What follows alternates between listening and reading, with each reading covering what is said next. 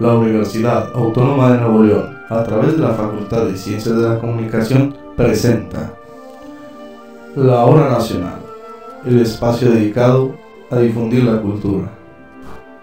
Bienvenidos a una emisión más de su programa La Hora Nacional. Muy buenas noches.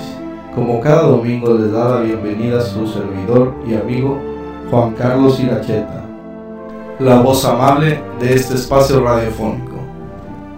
Esta semana continuaremos con la serie Crónicas de Muertes Anunciadas, tocándole el turno en esta ocasión al material preparado por Raimundo Pérez Arellano. La crónica que él preparó narra la muerte del prominente empresario regiomontano y líder de los industriales en este país, don Eugenio Garzazada. Los dejamos con este relato esperando que sea de.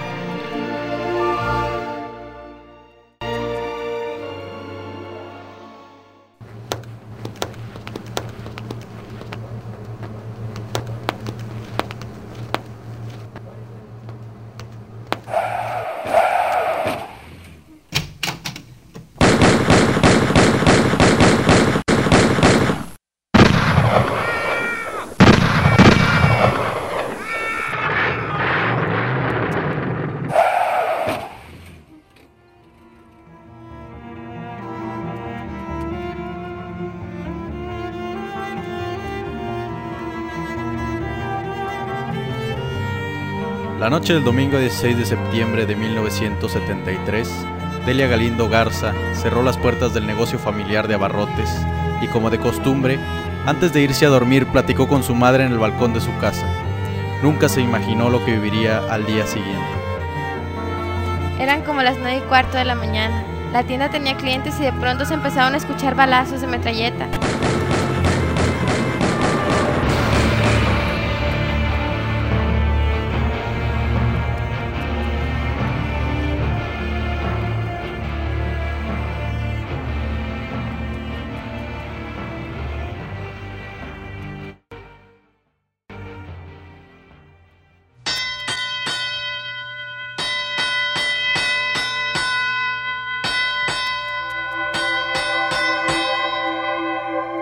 Monterrey, la ciudad industrial más importante del país, ha sido siempre la representante por excelencia del progreso y la tecnología.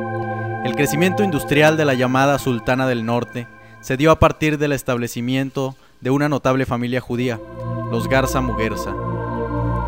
A la cabeza de las industrias se encontraba Eugenio Garzazada, quien lideraba el ramo cervecero, del acero y del vidrio, empresas que aún en la actualidad son un ícono del poder económico regiomontano.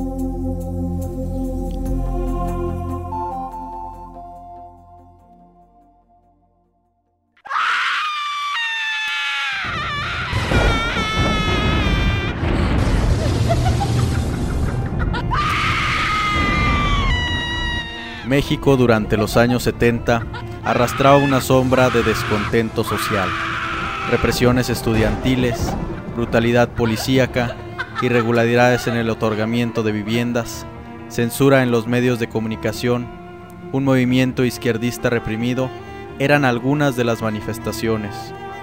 Este descontento social se materializó durante el gobierno de Luis Echeverría Álvarez, en una guerra de baja intensidad, una guerra urbana sin cuartel, la denominada guerrilla. Uno de los movimientos guerrilleros más fuertes fue la llamada Liga 23 de septiembre, nombrada así en honor al primer ataque civil contra tropas del gobierno ocurrido después de la Revolución Mexicana. Sucedió en Chihuahua un 23 de septiembre, de ahí los dirigentes del movimiento tomaron el nombre.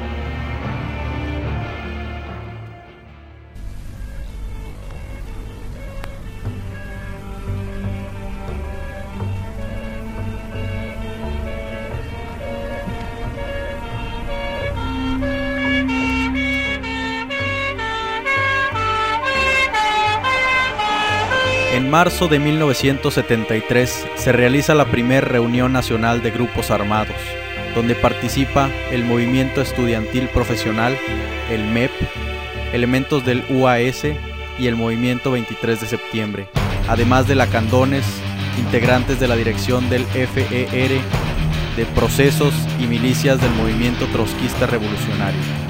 Ahí se acuerda reforzar la Liga Comunista 23 de septiembre.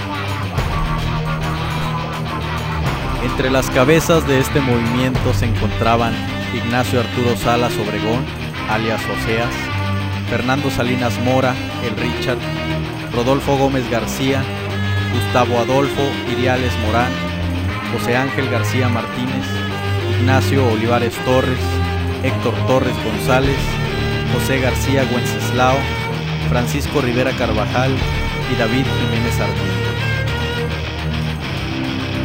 La Liga 23 de septiembre buscaba una equidad y una digna representación para grupos campesinos y grupos minoritarios que no tenían voz dentro de las estructuras políticas. Su modo de operar era a través del terrorismo, asaltos bancarios, robos con violencia, atentados con bombas y armas de fuego y por supuesto secuestros.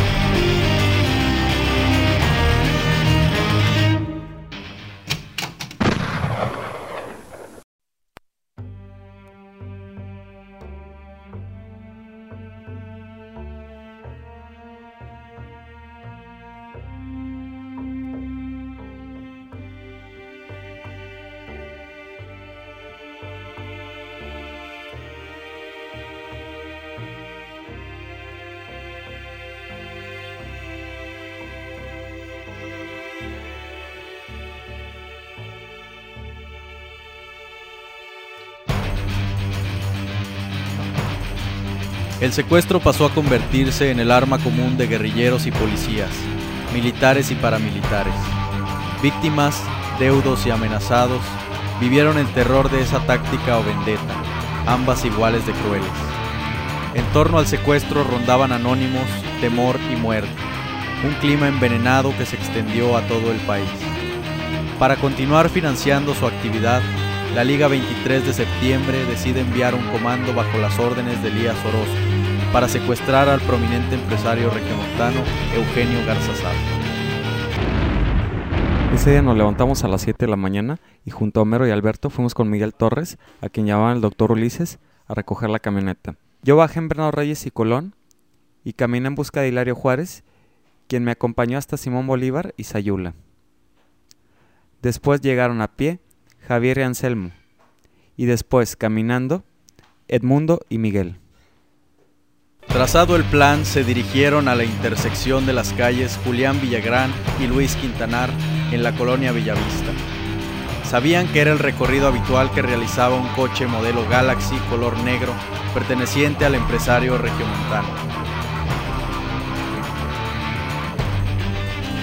El plan consistía en amagar a los guardaespaldas y secuestrar a Garzazada, llevarlo a una de las llamadas casas de seguridad, clandestinas viviendas de los guerrilleros, y posteriormente pedir el rescate, pero las cosas se complicaron.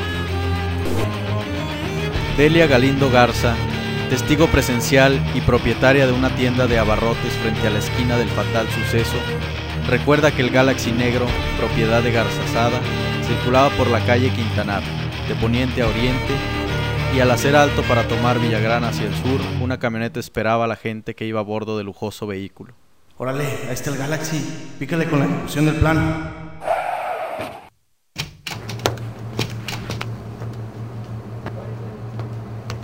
Órale, cabrón, bájate o te lleva la chingada.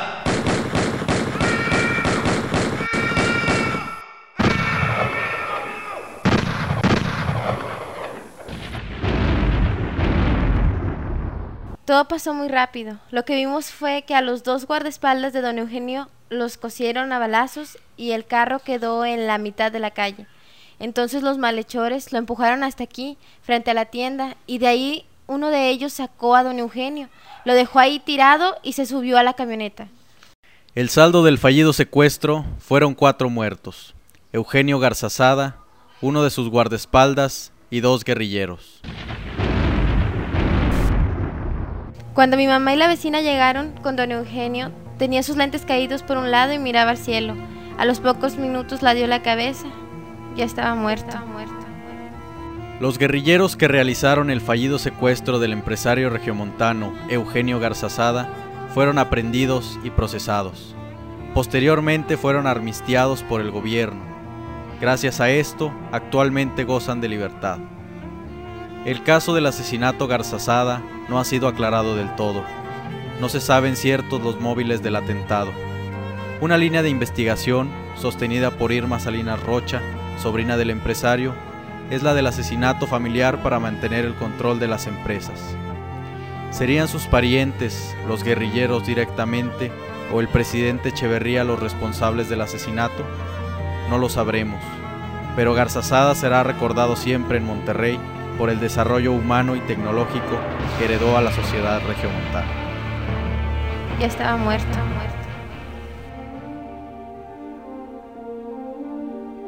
Muchas gracias por estar con nosotros en una emisión más de su programa radiofónico, La Hora Nacional. Esperamos su compañía la próxima semana por esta misma estación y a la hora de costumbre.